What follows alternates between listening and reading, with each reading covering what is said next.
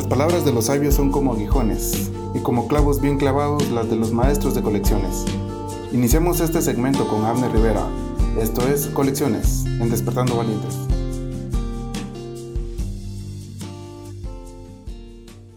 Bendiciones a todos, esperando una vez más que se encuentren bien, que se sientan, eh, que sientan paz en su corazón y la bendición del Señor en sus hogares, sus familias y en todo lo que son y todo lo que hacen. Eh, pues nuevamente saludándolos en el amor del Señor y agradeciéndole a Dios que nos permite estar aquí con vida, teniendo la oportunidad de poder dirigirme a todos ustedes.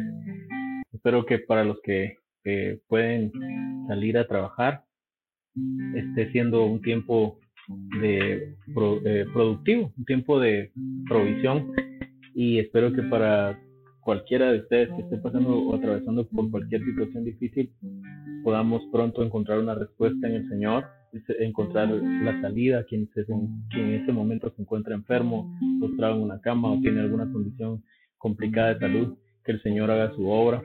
Creo que lo importante de reunirnos por este medio es no perder la comunión con Dios, seguir conectados con el Señor y poder adorarlo, buscarlo, bendecirlo, agradecerle y disponernos a que Él nos llene de su presencia cada día, no importando la situación que estemos atravesando personalmente como la que se está atravesando globalmente. Yo quería, bueno, sentí en mi corazón que platiquemos hoy acerca de una parte de la Biblia que es bien, bien bonita, bien importante, que creo que mucha, la mayoría de cristianos y muchos eh, que quizás, bueno, sí sean cristianos o no sean practicantes o que sean eh, algún tipo de creyente, ¿verdad? Eh, ha visto y ha leído este salmo por muchos años porque nos ha acompañado en la historia de la cristiandad y en la historia casi que de la humanidad. yo he tenido la oportunidad de estar en diferentes lugares, casas, en oficinas y en otros lugares en donde he visto que en pinturas, en paisajes, en cualquier contexto, la gente pone eh, este salmo como una referencia y precisamente es uno de los salmos quizá más referentes, más importantes que podemos leer en la, en la escritura. De los 150 salmos que hay, hay algunos salmos que son muy, muy importantes. Podemos mencionar quizá el Salmo 1, el Salmo 8, el Salmo 23, el Salmo 19, el Salmo 119 por ser el más largo, ¿verdad? El 117, Salmo 126, Salmo 150, entre muchos otros que están descritos en la Biblia no, no es el tema, pero para quienes no lo sabían, esta expresión salmos o, la palabra salmos significa literalmente cánticos o, o, alabanzas. Y pues hoy precisamente quiero hablarles de esto porque creo que nosotros tenemos que entrar en un contexto diferente en nuestra vida y no olvidar, a pesar de lo que está pasando, de alabar al Señor, de exaltar al Señor, de que en nuestra boca siempre haya un cántico, porque la misma Biblia dice, su alabanza estará continuamente en mi boca. Y creo que algunas veces nosotros no notamos, pero hay situaciones que nos vencen, que nos dominan, que nos controlan. No nos damos cuenta que quizá la salida, la respuesta, la, la puerta que se puede abrir para nosotros a hallar eh, una nueva oportunidad, un cambio de tiempos en nuestra vida puede ser un salmo, puede ser un cántico. Hay alabanzas y la mayoría que nosotros cantamos e intentamos cantar o que alguien, a Dios, eh, que Dios le ha inspirado a alguien, son salmos eh, que al final de cuentas se convierten en vivencias. Este que vamos a leer a continuación no es la excepción.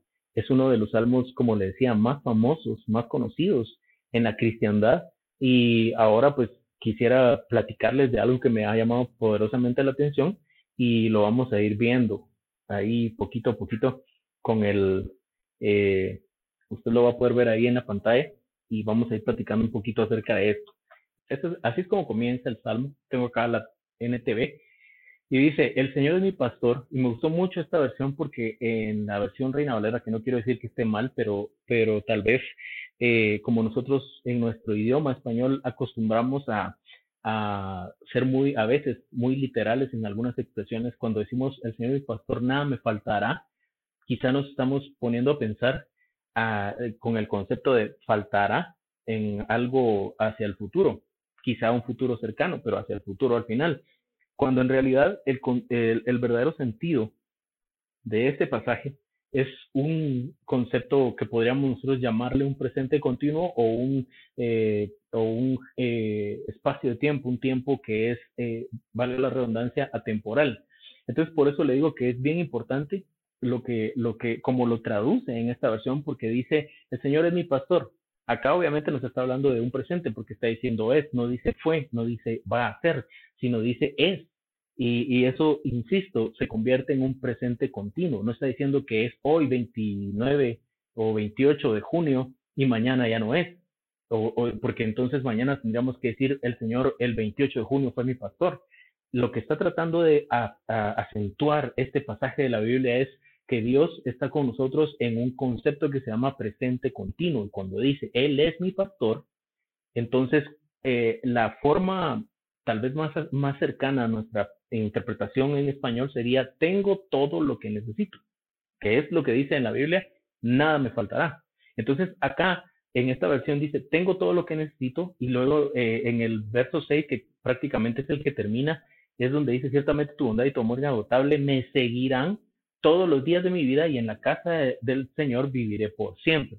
Yo le puse aquí estos, eh, el primero y el último de los pasajes de esta escritura porque me llama la atención y quiero decirle que el Salmo completo tiene una serie de afirmaciones, una serie de, obviamente, de, partes gramaticales, ¿verdad? Y que nosotros deberíamos de analizar porque es bien importante y ahora nosotros nos damos cuenta que es bien importante para todos nosotros saber exactamente en dónde estamos inventados, en nuestras creencias, nuestra fe, nuestra permanencia, nuestra intencionalidad con relación a, nuestro ánimo, porque fácilmente la, tristeza, el dolor, la frustración, la desesperación, la depresión, la ansiedad, todos esos sinónimos que, de los que estoy hablando, todas esas palabras que parecen sinónimos, están eh, como tomando mucho auge en la vida de las personas y, si, y seguramente en algún momento de este tiempo que estamos viviendo, se van a sacar estadísticas, si no es que ya lo hicieron, de cuántas personas o de cuánta gente en, las sociedades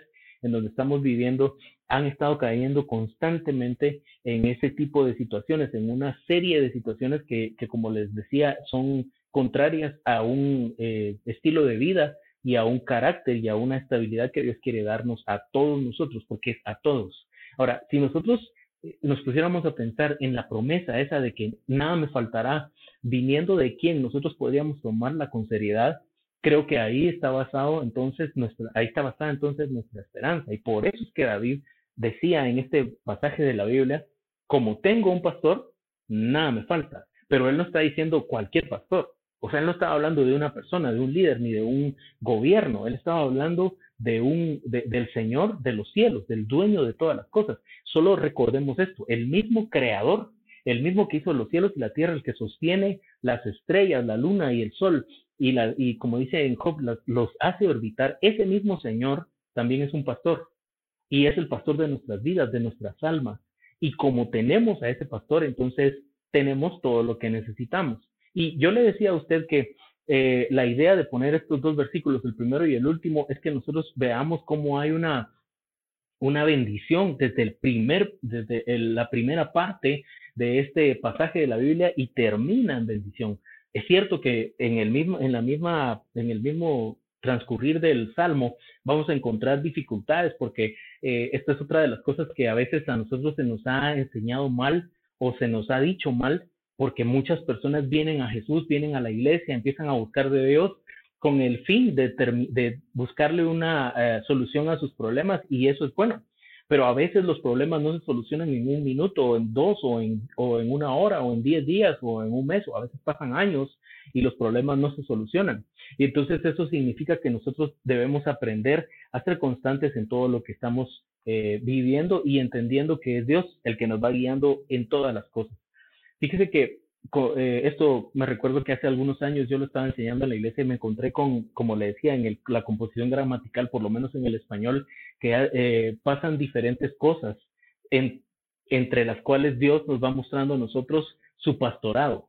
Y eso es a lo que yo quisiera enfocarme en esta hora para todos ustedes, porque sé, como le digo, que hay gente que en su casa hoy está tal vez un poco preocupado, un poco triste, un poco asustado, tal vez desganado, desinteresado, o está en su casa con, con una aflicción o con alguna preocupación o incluso, como estábamos hablando al principio, enfermos o, o con la preocupación de que no se puedan, de que no se vayan a enfermar en, en situaciones como las que estamos viviendo en este tiempo en el mundo.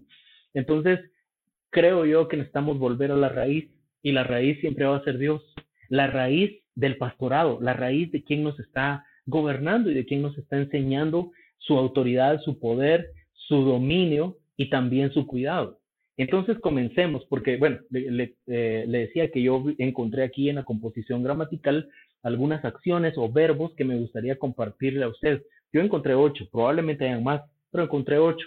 No sé si, si tenga el tiempo suficiente para podérselos trasladar, pero si no, usted vaya buscándolos ahí mismo en el, Salmo 23 y se va a dar cuenta cómo Dios es tan específico. Cuando dice el salmista, no me falta nada, es porque tiene un pastor, no porque él se crea mucho. Y hay una diferencia muy grande entre decir tengo todo lo que necesito porque yo lo adquirí, porque yo soy muy pilas, a decir tengo un pastor que me ha dado la habilidad, las capacidades, las facultades, me ha dado la inteligencia, me ha provisto de todo lo que yo necesito para poder salir adelante. Allí hay una, una diferencia muy grande. Y por eso, cuando termina este salmo, él, él termina diciendo, ciertamente tu bondad y tu amor inagotable me seguirán todos los días de mi vida y en la casa del Señor viviré por siempre. Un principio feliz, un principio feliz porque sabemos quién es el que está con nosotros y un final feliz porque sabemos que ese que estuvo con nosotros desde un principio va a estar con nosotros aún en las turbulencias, en los momentos difíciles y que cuando termine nuestra vida en esta tierra, ya sea por muerte natural o porque el Señor vuelva por nosotros, Él nunca va a dejar de cuidarnos porque el cuidado de Dios es una constante en cada uno de nosotros. Y yo no sé si usted lo cree o si es esto lo que necesita saber escuchar o recibir algún tipo de milagro para que Dios le dé una señal a usted de que Él está en cuidado de todas las cosas que usted está viviendo. Pero es de lo que le quiero hablar en esta hora. Y le decía, encontré ocho verbos, ocho acciones eh, que son bien fáciles de identificar en el Salmo y me gustaría comenzar para que nos alcance el tiempo esperando que podamos ver las ocho y como le digo, si no se puede eh, por cuestiones de tiempo y para no extenderme tanto, eh, pues yo le voy a decir ahí en dónde más están y usted puede seguirlas buscando en su Biblia con el tiempo que usted disponga y poderlo analizar ahí personalmente, ponerse a ver eso y le puedo decir que Dios va, va a tocar su corazón, lo va a confrontar, lo va a hacer reflexionar, porque créame, no hay como estar bajo los cuidados y la protección del Señor. Si estuviéramos en la iglesia, yo le preguntaría si usted dice amén a eso. Estoy seguro que ahí en su casa usted dice amén. El Señor me ha cuidado. El Señor está conmigo. El Señor ha estado conmigo. Cuando David dice, el Señor es mi pastor, nada me faltará. Y después eh, en el 23.2 dice, por prados de fresca hierba me apacienta. Eh, fíjense que el primer, lo primero que Dios hace cuando Él nos muestra su pastorado, por lo menos en este salmo así se muestra, lo primero que Dios hace es hacernos descansar. Es increíble pero Dios está tan interesado en que nosotros estemos bien que no viene y nos dice a nosotros, eh, quiero que te esfuerces o que salgas rápido a la calle y que hagas todo lo que tengas que hacer y que, como decimos comúnmente, que vayas y, te mates trabajando, sino que Él dice, no, lo que tú necesitas es descansar. Y esto me hace recordar las palabras de Jesús en Mateo capítulo 11, cuando Él dice, lleven mi yugo sobre vosotros. O sea, Jesús no está diciendo, dejen de hacer cosas, sino simplemente cambien la actitud. Y algunas veces nosotros no entendemos que el descanso de Dios significa no que precisamente parar de hacer todo lo que estamos haciendo, sino que algo en nuestro interior cambie con relación a la actitud.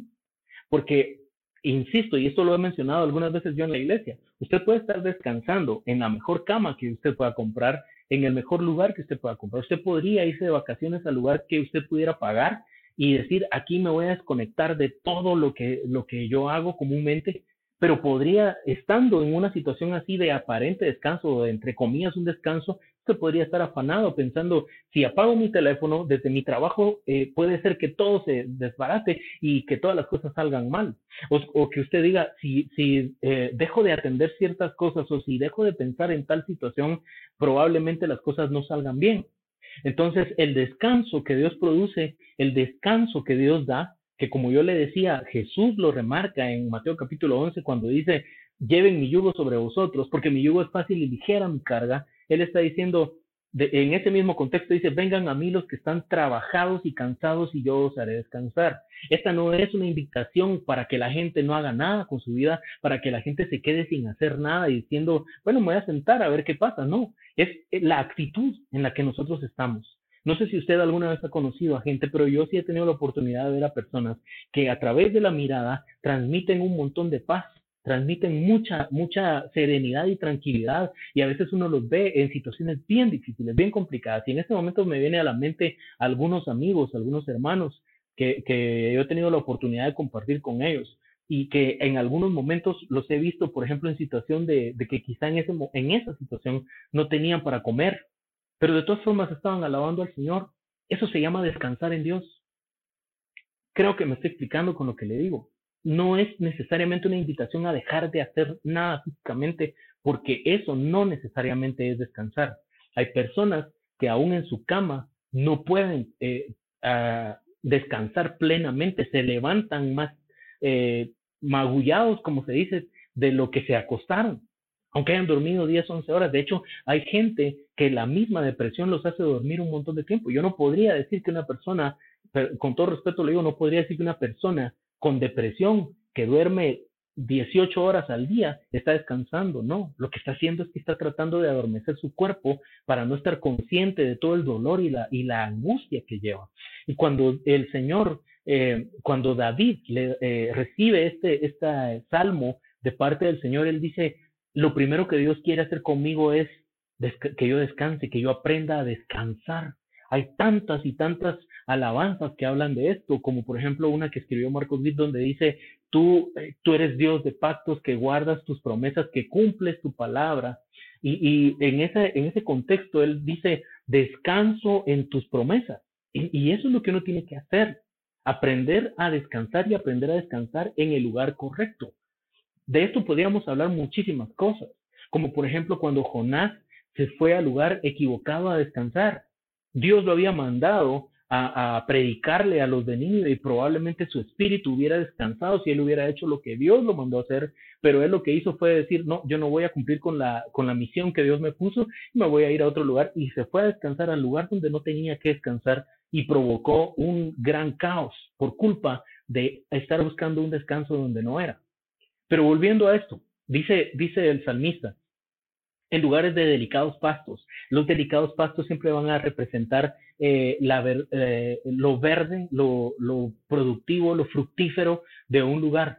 Entonces, Dios lo que hace es llevarte a, lugares de descanso para tu alma y para tu espíritu, para que puedas reposar, para que puedas estar tranquilo, porque de hecho las mejores decisiones que uno pueda tomar en la vida y las decisiones más trascendentales, uno las debería de tomar descansando, no preocupado, no asustado, no corriendo, porque cuando hacemos cosas a la ligera, cuando después de la adrenalina y del esfuerzo que tuvimos por querer tomar una decisión, entre comillas, importante, resulta que eh, nos complicamos más la vida porque no descansamos. Si estás pasando por un problema difícil en este momento, lo que yo te quiero decir es que quizás lo que tengas que hacer es bajarle revoluciones a tu espíritu, bajarle revoluciones a tu alma y decir, no, no, no, ya voy a dejar de pensar que qué pasaría si tal cosa, que qué pasaría si esto o aquello, y empezar a permitir que tu alma descanse.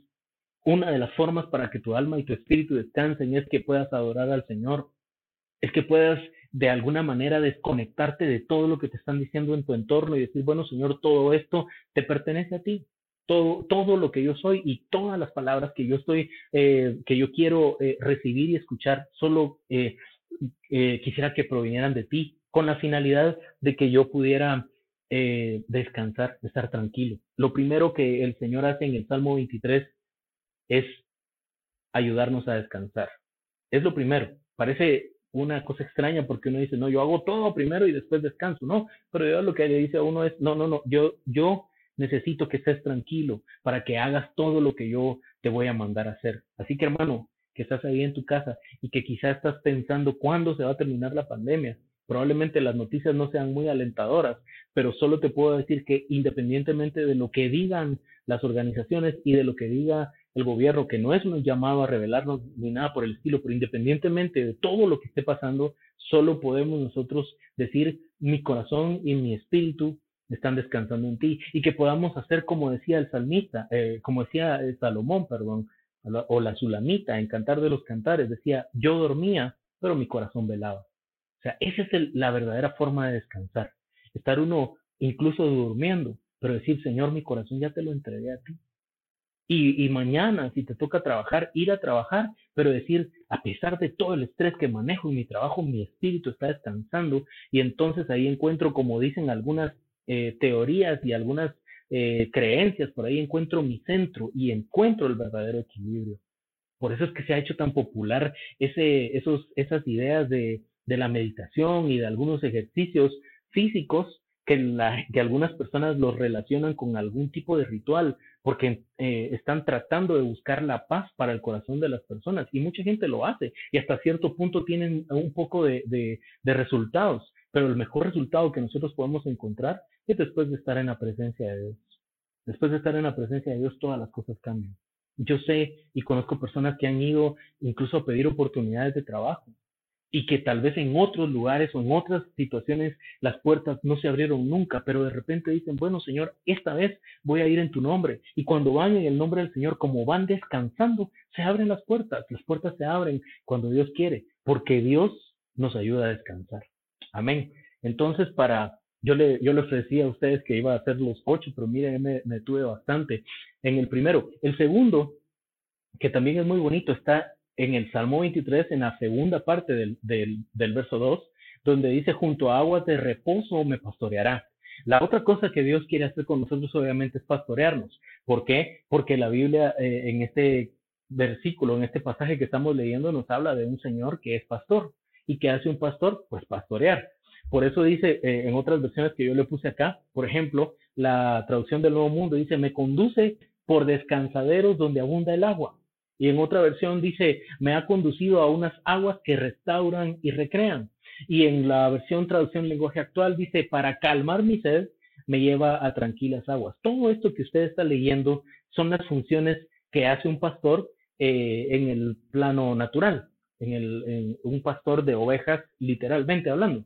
Entonces, eh, lo lleva a donde hay abundancia de agua, lo conduce a, a un lugar en donde dice, por ejemplo, eh, sobre aguas sobre agua de refrigerio me ha nutrido. O sea, está constantemente buscando la manera de que la oveja esté bien alimentada, que esté bien cuidada, la está protegiendo constantemente de los peligros y eso es lo que hace prácticamente un pastor. Estoy hablando en el plano natural, pero como eh, David en este salmo hace la analogía o la comparación de que Dios es su pastor, entonces prácticamente le está diciendo, yo voy a ir a beber aguas que me van a dar la suficiente eh, fuerza me van a nutrir, me van a llenar y después habla de, de el dice, lo relaciona donde dice descansaderos donde abunda el agua. O sea, después de haber caminado tanto, yo llego a un lugar y allí abunda el agua. Que dicho sea de paso, a nosotros nos ha enseñado que el agua, cuando en la Biblia nos habla del agua, siempre va a ser una figura de palabra.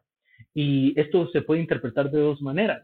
Una de ellas es la palabra que está escrita, que es la revelación de Dios, porque creo que todos los que amamos la palabra de Dios entendemos claramente que cuando a veces leemos un versículo de la Biblia que eh, a través del cual Dios nos habla, es como si las letras saltaran de donde están escritas, nos eh, llegaran a los ojos y bajaran al alma y decimos, esta era, esto era lo que yo estaba buscando, esto era lo que yo estaba esperando y esa revelación o esa manifestación hace que nosotros veamos la vida de una manera diferente.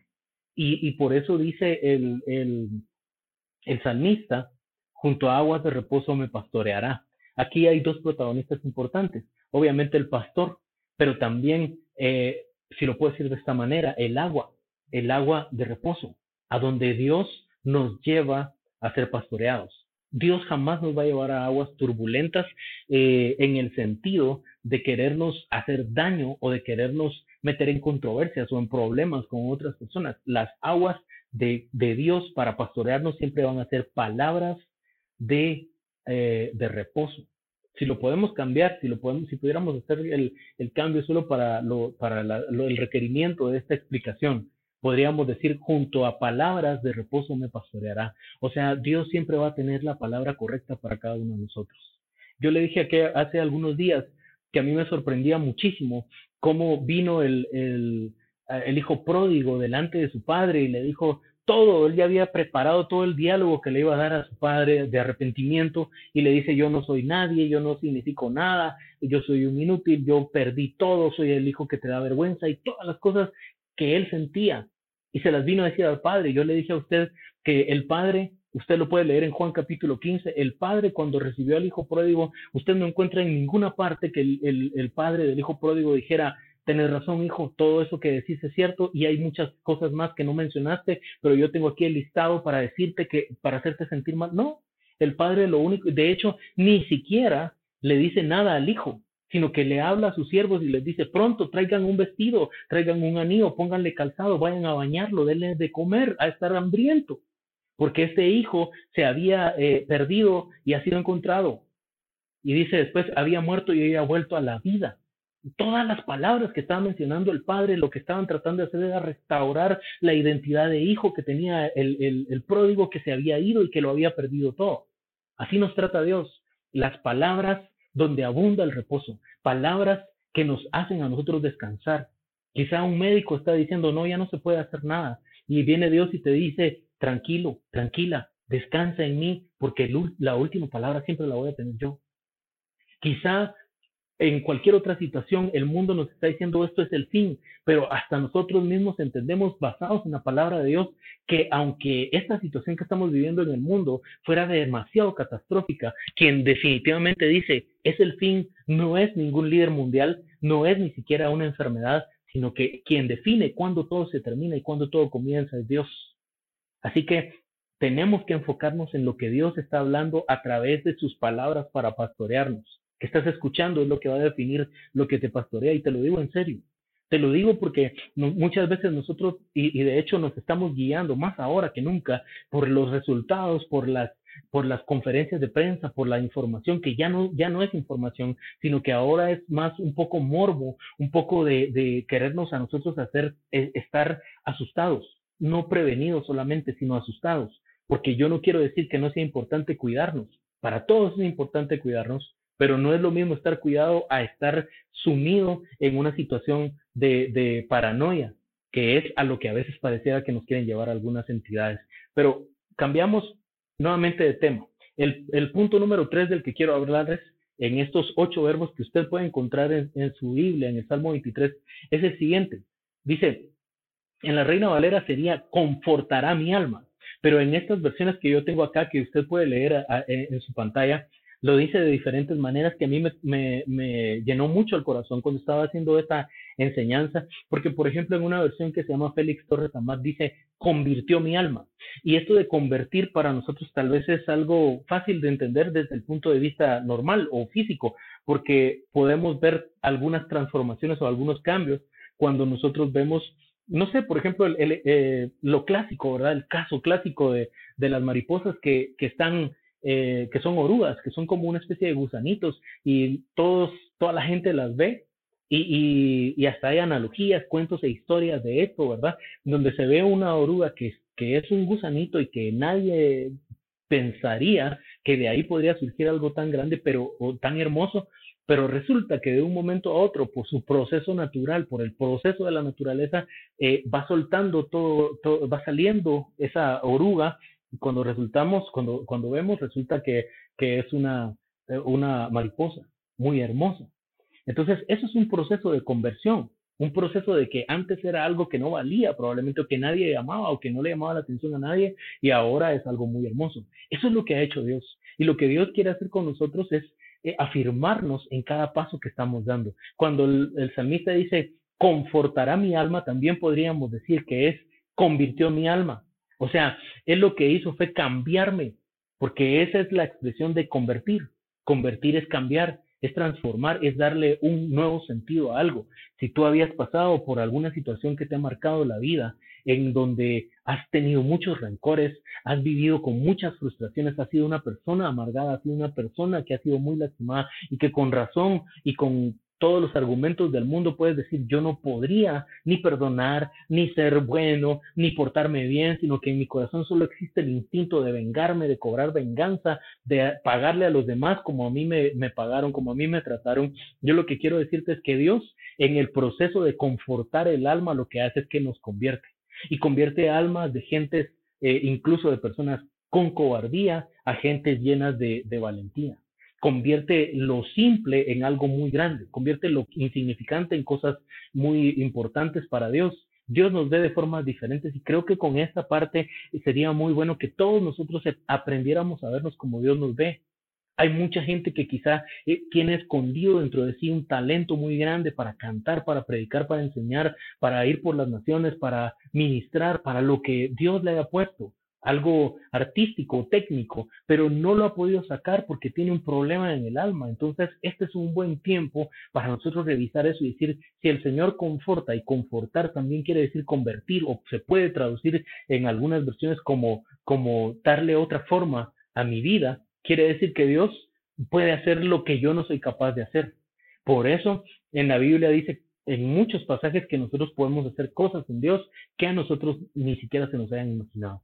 Y eso incluso sería bueno que nosotros se lo transmitiéramos a nuestras generaciones, a los hijos y a los hijos de nuestros hijos, como dijo, como le dijo Moisés al pueblo del Señor. La finalidad de que puedan en alguna medida escuchar estas palabras es que los hijos de usted crezcan sin los temores que usted quizá fue ministrado cuando usted creció y alcancen las cosas que usted no pudo alcanzar porque esa administración llegó tan lejos que usted quizá no fue capaz de hacer algunas cosas. Pero si estamos en el tiempo de Dios, podemos nosotros decir, convirtió mi alma. En la versión Jerusalén 2001 dice, ahí repara mis fuerzas. Lo que está diciendo acá el salmista es que muchas veces nosotros perdemos la, eh, la capacidad, la fuerza, la, la entereza para seguir luchando con relación a la vida, pero lo que Dios hace cuando nos, cuando eh, nos ayuda a descansar, nos pastorea y convierte nuestra alma, es que empieza a reparar las fuerzas que se han perdido.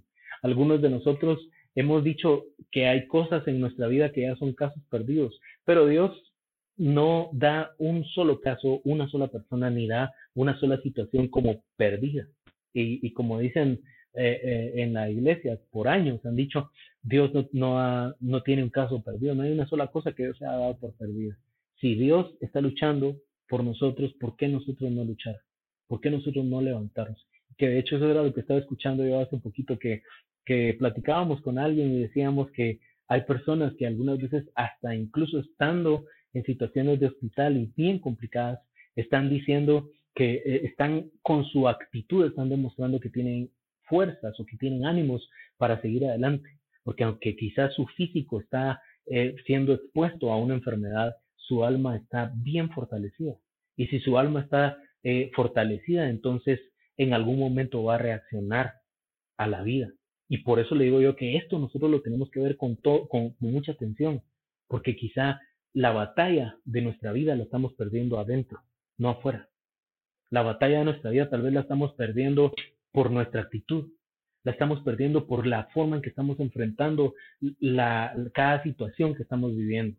Así que por eso la Biblia dice en este pasaje, confortará mi alma. Vamos al número cuatro. Y eh, vamos a, ir casi terminando. En el verso 4 dice, eh, perdón, en el verso 23, en el verso 3, en el número 4 de los verbos que estamos aquí estudiando, dice, y me lleva por caminos rectos, haciendo honor a su nombre. En la versión lenguaje sencillo dice, y me guías por el mejor camino, porque así eres tú. Entonces, acá el énfasis es en el verbo o en la acción de Dios, es guiarnos. ¿Sí? Lo primero que estábamos hablando era descanso, lo segundo era pastoreo, lo tercero era eh, que Dios conforta o convierte nuestra alma. Todas esas son acciones. Y la, la cuarta acción que Dios hace en este salmo es guiarnos. Y es tan importante y tan necesario para nosotros recibir la guianza de Dios, aprender a ser guiados por Dios, que de hecho muchas veces eh, hay personas, yo como pastor me he topado en algunos momentos, en, algunos, en algunas circunstancias, con personas que le dicen a uno, no, no, no, yo, como la Biblia dice que el Señor es mi pastor, entonces yo no tengo pastor, no voy a ninguna iglesia, no me congrego, pero en realidad eh, eh, el verdadero sentido de que Dios nos guíe, de hecho, es a que Dios es tan estratégico que parte de su guianza es llevarnos a un lugar donde haya una persona de Dios que lo pueda uno formar y que le pueda uno también informar, que lo pueda también tratar en los problemas que uno lleva y que también lo pueda potencializar y encontrar en nosotros el verdadero valor. si eso lo hace una persona, imagínese usted cómo no lo puede hacer Dios. Por eso le decía en el Salmo, en este Salmo, en la, en la parte, segunda parte del Salmo eh, del verso 3, dice, me guías por el mejor camino. Dios, yo creo, nosotros muchas veces le hemos confiado nuestra vida para ser guiados a, personas de la tierra, como dice eh, el, eh, en, el libro de Hebreos. Pero imagínese cuánto más nosotros confiarle nuestra vida, nuestro espíritu y todo lo que somos, aquel que nunca se equivoca, aquel que nunca tiene ningún error en su vida. En, el, en la versión, eh, en, otra versión que tengo por acá, dice, me lleva por buenos caminos para mostrarme lo bondadoso que es. Nosotros casi todo el tiempo lo que menos queremos hacer es soltar las riendas de nuestra vida y nos cuesta mucho confiar en que otras personas sean capaces de hacer lo que nosotros creemos que podríamos hacer muy bien. Pero Dios cuando nos dice yo te voy a guiar, nos está diciendo prácticamente yo sé a dónde te voy a llevar. Y sé que si tú en el camino te cansas, en el camino te asustas, en el camino tienes algún problema, yo sé cómo defenderte, sé cómo cuidarte. Es tiempo quizá para alguien de, los que está viendo o escuchando esto, de poder soltar las riendas, de soltar el control y, darle a Dios el control de su vida. No nos vamos a arrepentir. Va a ser la mejor decisión que vamos a tomar después de haberlo conocido. El verso 5 es una acción muy hermosa, que era lo que yo le decía. Los problemas pueden llegar a nuestra vida. Los problemas y las cosas difíciles van a llegar a nuestra vida van a estar ahí rondándonos. Eh, Dios a nosotros nunca nos ofreció que el camino iba a ser un camino de perfección o un camino en el que no iba a haber dificultades porque estamos viviendo acá. De hecho, Jesús le dijo al Padre cuando oraba en Juan capítulo 17, Señor, yo no te ruego que los saques, sino que los guardes del maligno, porque ellos están en el mundo, pero no son de este mundo, por lo cual yo te pido que los cuides. Entonces, Dios nos ofrece protección, y obviamente si, si Él nos está ofreciendo protección es porque hay peligros acechando.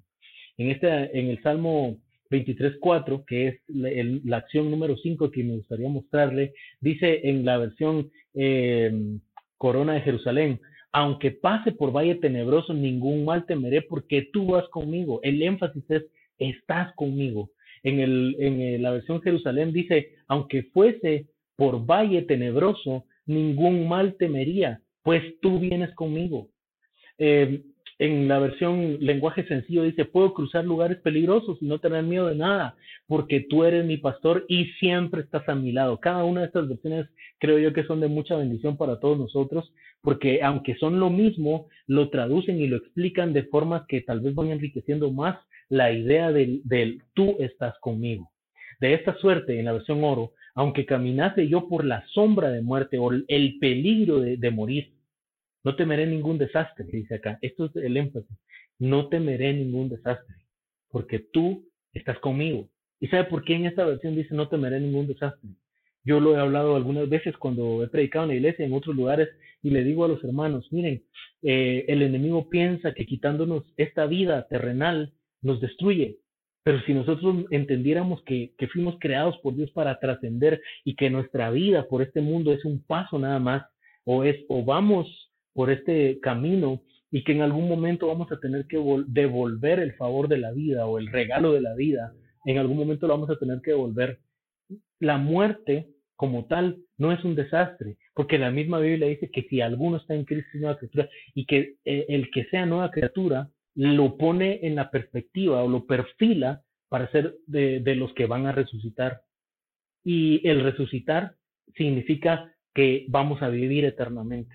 Y por eso el salmista dice, yo puedo pasar por valles en donde hay sombra de muerte, pero de todas maneras no tengo temor al desastre, no tengo eh, miedo de que el valle tenebroso me, me envuelva, porque tú estás conmigo, tú siempre estás conmigo, porque tú me estás cuidando de cualquier desastre que pudiera pasar con mi vida. Insisto, problemas van a haber, situaciones difíciles van a llegar a nuestra vida. La diferencia es quién va con nosotros, quién está con nosotros en cada una de estas pruebas y en cada una de estas situaciones. Creo que por motivos de tiempo nos vamos a quedar en el número 6. Solo le voy a mostrar, después de hablarle de esto, los últimos dos para que usted los pueda tener si es que lo está revisando o quiere anotar o le interesa de alguna forma, pues eh, tener los eh, verbos, ocho verbos que yo encontré en una, en una continuidad de cuidados de parte de Dios para nosotros. En la versión oro, en la parte segunda del, del verso 4 dice, tu vara y tu báculo han sido mi consuelo. Tu vara de pastor me reconforta. Tu vara y tu callado, ellos me sosiegan. Tu vara y tu callado me inspiran confianza. Con tu vara y tu bastón, y al verlas voy sin miedo, dice el salmista, y yo le leí diferentes versiones, pero cada una de ellas, como le decía, enriquecen los conceptos. Y básicamente cuando dice Dios que Él nos infunde aliento, nos va mostrando con su vara y con su callado que Él está cuidándonos. Y con esto lo que yo quisiera decirle es, hermano y hermana que está viendo esto, quizá hay cosas que a usted no le han salido bien. Y usted ha dicho, pero ¿por qué Dios no permitió si Dios sabe que con eso se hubiera abierto una puerta muy grande y todas las cosas se hubieran dado bien? Pues quiero decirle que Dios, aunque en este momento no entiendo a usted por qué Dios no lo permitió, lo que sí le puedo decir es que Dios sabía, Dios ve las cosas antes de que sucedan y Dios sabía que no era ese camino. Aunque la puerta se mirara muy, muy atractiva y cosas muy grandes pareciera que fueran a pasar, no era ese el camino. Y entonces nosotros tenemos que entender que a través de ese tipo de señales Dios nos anima, Dios nos inspira confianza. Y como dice en la versión latinoamericana, eh, en eh, perdón, en el lenguaje actual, dice, al verlas voy sin miedo. Creo que esa es una de las cosas que tenemos que pedirle a Dios que nos vaya quitando del corazón, porque ah, es como cuando un niño corre a los brazos de su papá, como cuando un niño está aprendiendo a nadar, como cuando un niño está aprendiendo a andar en bicicleta. Él confía en quien lo va a recibir, confía en quien está guiando eh, o quien lo está sosteniendo por detrás, confía en quien le está diciendo ven aquí, camina hacia acá. Entonces, cuando nosotros miramos de, la, de quién nos está cuidando, entonces nuestra forma de ver la vida, los miedos y los temores se van. El diablo quiere de alguna manera engancharnos a nosotros a través de los miedos. Y cuando él logra darse cuenta que nosotros tenemos temores, de ahí nos toma. Y todos nuestros temores, todos, todos nuestros miedos se convierten en nosotros o contra nosotros como gigantes, como fortalezas que después es difícil vencer. Y por eso la Biblia nos habla de que nuestro pastor por excelencia, que es Dios, que es Jehová de los ejércitos, carga una vara y carga un, un callado. Y con eso nos infunden aliento, como dice el salmista en la Reina Valera. Los últimos dos solo se los voy a mostrar. El verso, el verso 5 dice, tú preparas una mesa delante de mis enemigos. En la versión lenguaje sencillo dice, aunque se enojen mis enemigos, tú me ofreces un banquete y me llenas de felicidad. El número 8 es ungiste mi cabeza con aceite. En diferentes versiones, bañaste de óleo o perfume mi cabeza. Y dice eh, en la nueva traducción viviente, en, en la parte final, mi copa se desborda de bendiciones. Esto es lo que Dios quiere hacer con cada uno de nosotros a través de la vida completa. El último eh, verso que fue con el que casi que comenzamos esta, este tiempo fue el verso 6, en donde dice, estoy completamente seguro de que tu bondad y tu amor me acompañarán mientras yo viva y de que para siempre viviré donde tú vives. Entonces, uh, yo le puse esto como me das un trato especial, porque Dios a nosotros, si, si alguien es capaz de hacernos sentir bien, y de hacernos sentir especiales es Dios. Por eso es tan importante, por eso invitamos tanto a la gente a que vaya a la iglesia y que participe de tiempos de adoración, de júbilo, de, de oración, porque ahí es donde Dios habla. No se trata de cantar, no se trata solamente de tomar un espacio de tiempo en el que quizá no sabemos qué hacer y como no hay nada importante que hacer, entonces pongamos a alguien a que cante para que distraiga a la gente. Esa no es la, la, funcionalidad y tampoco en el tiempo de la adoración lo que nosotros hacemos es ir a observar a alguien cantar. No, la Biblia lo que enseña es que nosotros nos tenemos que involucrar en la adoración porque la adoración nos enseña a nosotros lo bueno que es Dios y a través de todo ese contexto, de todo ese ambiente de adoración, de alabanza, es en donde Dios nos hace sentir a nosotros muy especiales. Hay alguien quizá en este, eh, en este momento que necesita escuchar esto, que Dios le, le diga o lo haga sentir que es especial porque has estado esperando por mucho tiempo que alguien más te lo haga sentir. Quizás estás esperando la aprobación de tu papá, de tu, de tu pareja, de tu mamá, la aprobación de tus hijos, la aprobación de alguien que en tu escala de valores es muy importante. Y es cierto, y es necesario que lo recibas, pero quizá el primero en tu lista debería ser tu pastor, que te diga, tú eres especial y, y tú vas a estar en donde yo esté.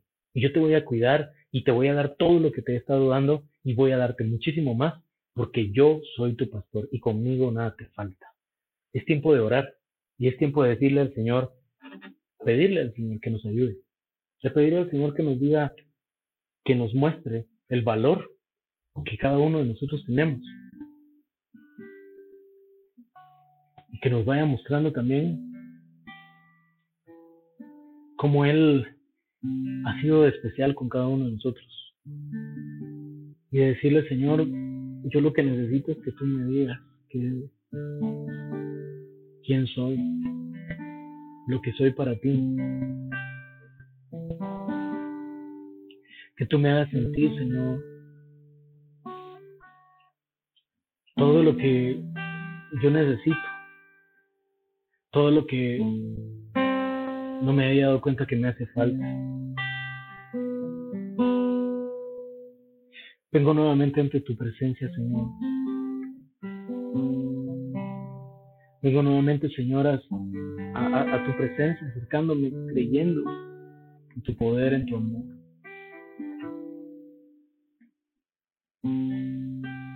Eres el que me da la vida. Eres el que me cuida.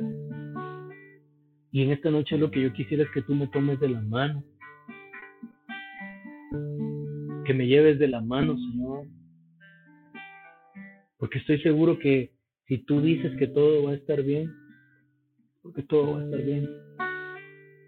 Si tú dices, Señor, que me vas a cuidar, si tú dices, Señor, que me vas a llevar aún en medio de los valles de peligro y me vas a ayudar a salir de ahí, yo te creo, Señor.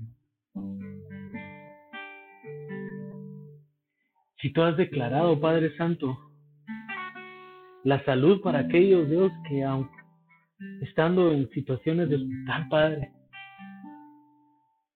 yo te creo a ti, no a las personas solamente. Si tú has dicho, Señor, que voy a estar bien, aún a pesar de las tormentas, de las luchas y de las pruebas, que mi destino final, Señor, será de bendición. Yo quiero creerte a ti, Padre Santo, porque me he rodeado de palabras innecesarias, porque me he rodeado, Señor, de ideas pesimistas contra mí. Tú sí me valoras, Señor. Tú sí me amas, Señor. Desde un principio me recibiste como soy y no pusiste ninguna restricción contra mí más que solo acercarme por necesidad. Y ahora soy tu hijo por derecho. Ahora soy tu hijo, Señor, porque tú permitiste que tu único hijo, el santo, viniera a esta tierra a morir y a pagar el precio que yo no podía pagar. Sobre eso, Señor, me haces caminar y me acompañas cuando yo siento que no voy a poder más. Señor, confiamos en ti, Padre. Confiamos en tu poder, Señor. Confiamos en tu amor, Señor.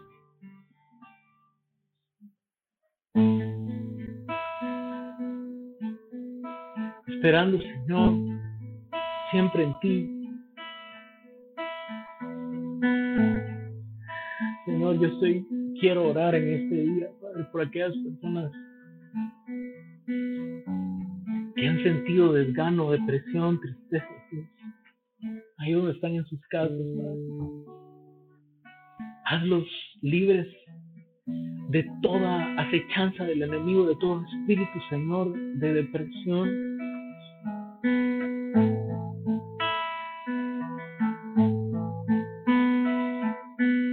Porque aunque el mundo esté diciendo que todo es incierto, tú sabes bien lo que vas a hacer, Señor, tú tienes el plan, tú tienes el control. Ven a quitar todo miedo, Señor, de nuestra vida. Por favor, ven a abrazarnos como nuestro pastor amado. Aquel que Jesús dijo que era capaz de dejar a las 99 en el aprisco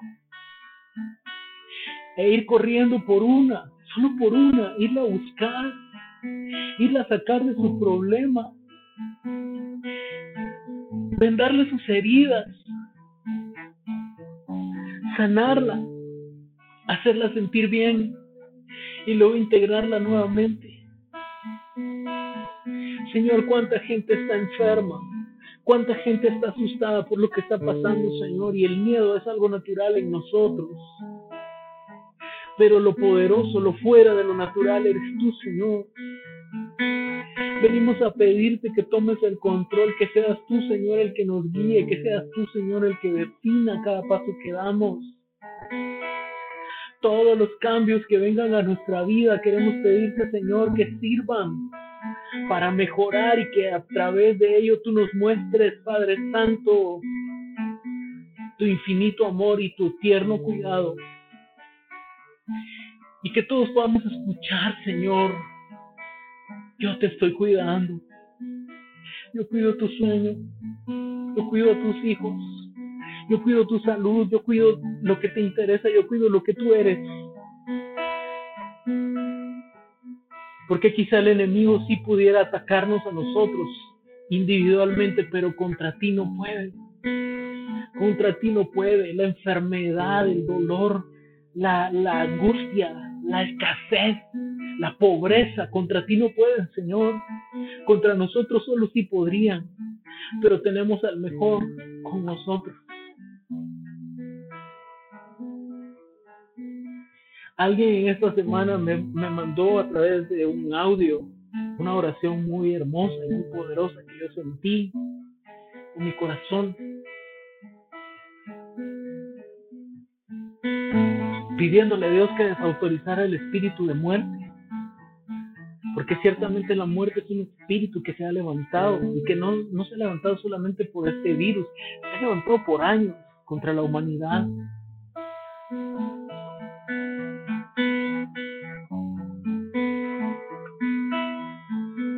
Yo sé, Señor, que tú tienes el control, porque tu palabra dice, Señor, que cuando Cristo murió en la cruz, bajó a las profundidades de la tierra y le quitó las llaves de la muerte a aquel que por temor a la muerte nos vivía asustando todo el tiempo y ahora podemos decir que en vida o en muerte le pertenecemos al Señor. Gracias por tus cuidados, Señor. Espero que todos ustedes en su casa, donde quiera que estén, puedan decir gracias por ser mi pastor. Porque hasta hoy nada me ha faltado, Dios porque ha sido tan especial, Señor, que aún en las situaciones más difíciles enviaste ángeles en forma de médicos, en forma de enfermeros, en forma, Señor, de personas que abrían puertas, personas que nos proveen, que nos proveen, Señor, que nos bendicen de una u otra manera. Estás cuidándonos, Señor. Siente el cuidado de tu Padre hoy. Siente el cuidado de tu Señor ahí donde estás. Gente como Él nos rodea.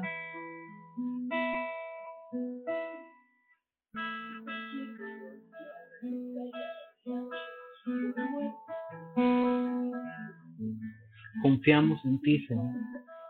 Confiamos en ti, Padre Señor. Confiamos en ti, Padre Señor. Seguimos creyendo, Padre Santo, por los milagros que tú haces, Señor en las personas, en cada uno de nosotros, en tu iglesia, Padre. En el nombre de Jesús, no importa dónde estemos, Señor, si es en este país o en otro país, tu poder no se limita, Señor, de ninguna forma. Y hoy bendecimos en el nombre de tu Hijo amado a todas las personas que puedan ver esto, que incluso si no lo pueden ver, pero que la familia quizá está representando y están esperando que tú hagas un milagro, Señor.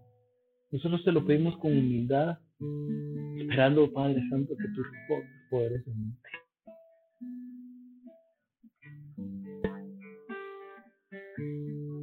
Gracias, Señor. Gracias, Dios.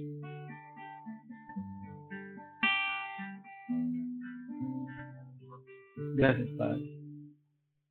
En el nombre de Jesús. Gracias, Señor. Amén. Esperamos que el Señor le bendiga y que el Señor lo guarde. Con la ayuda del Señor nos estamos saludando en una próxima. Que pasen una feliz noche y que el Señor les proteja de todo mal. También todos a tomar las debidas precauciones del caso. Que tengan una buena noche y bendiciones.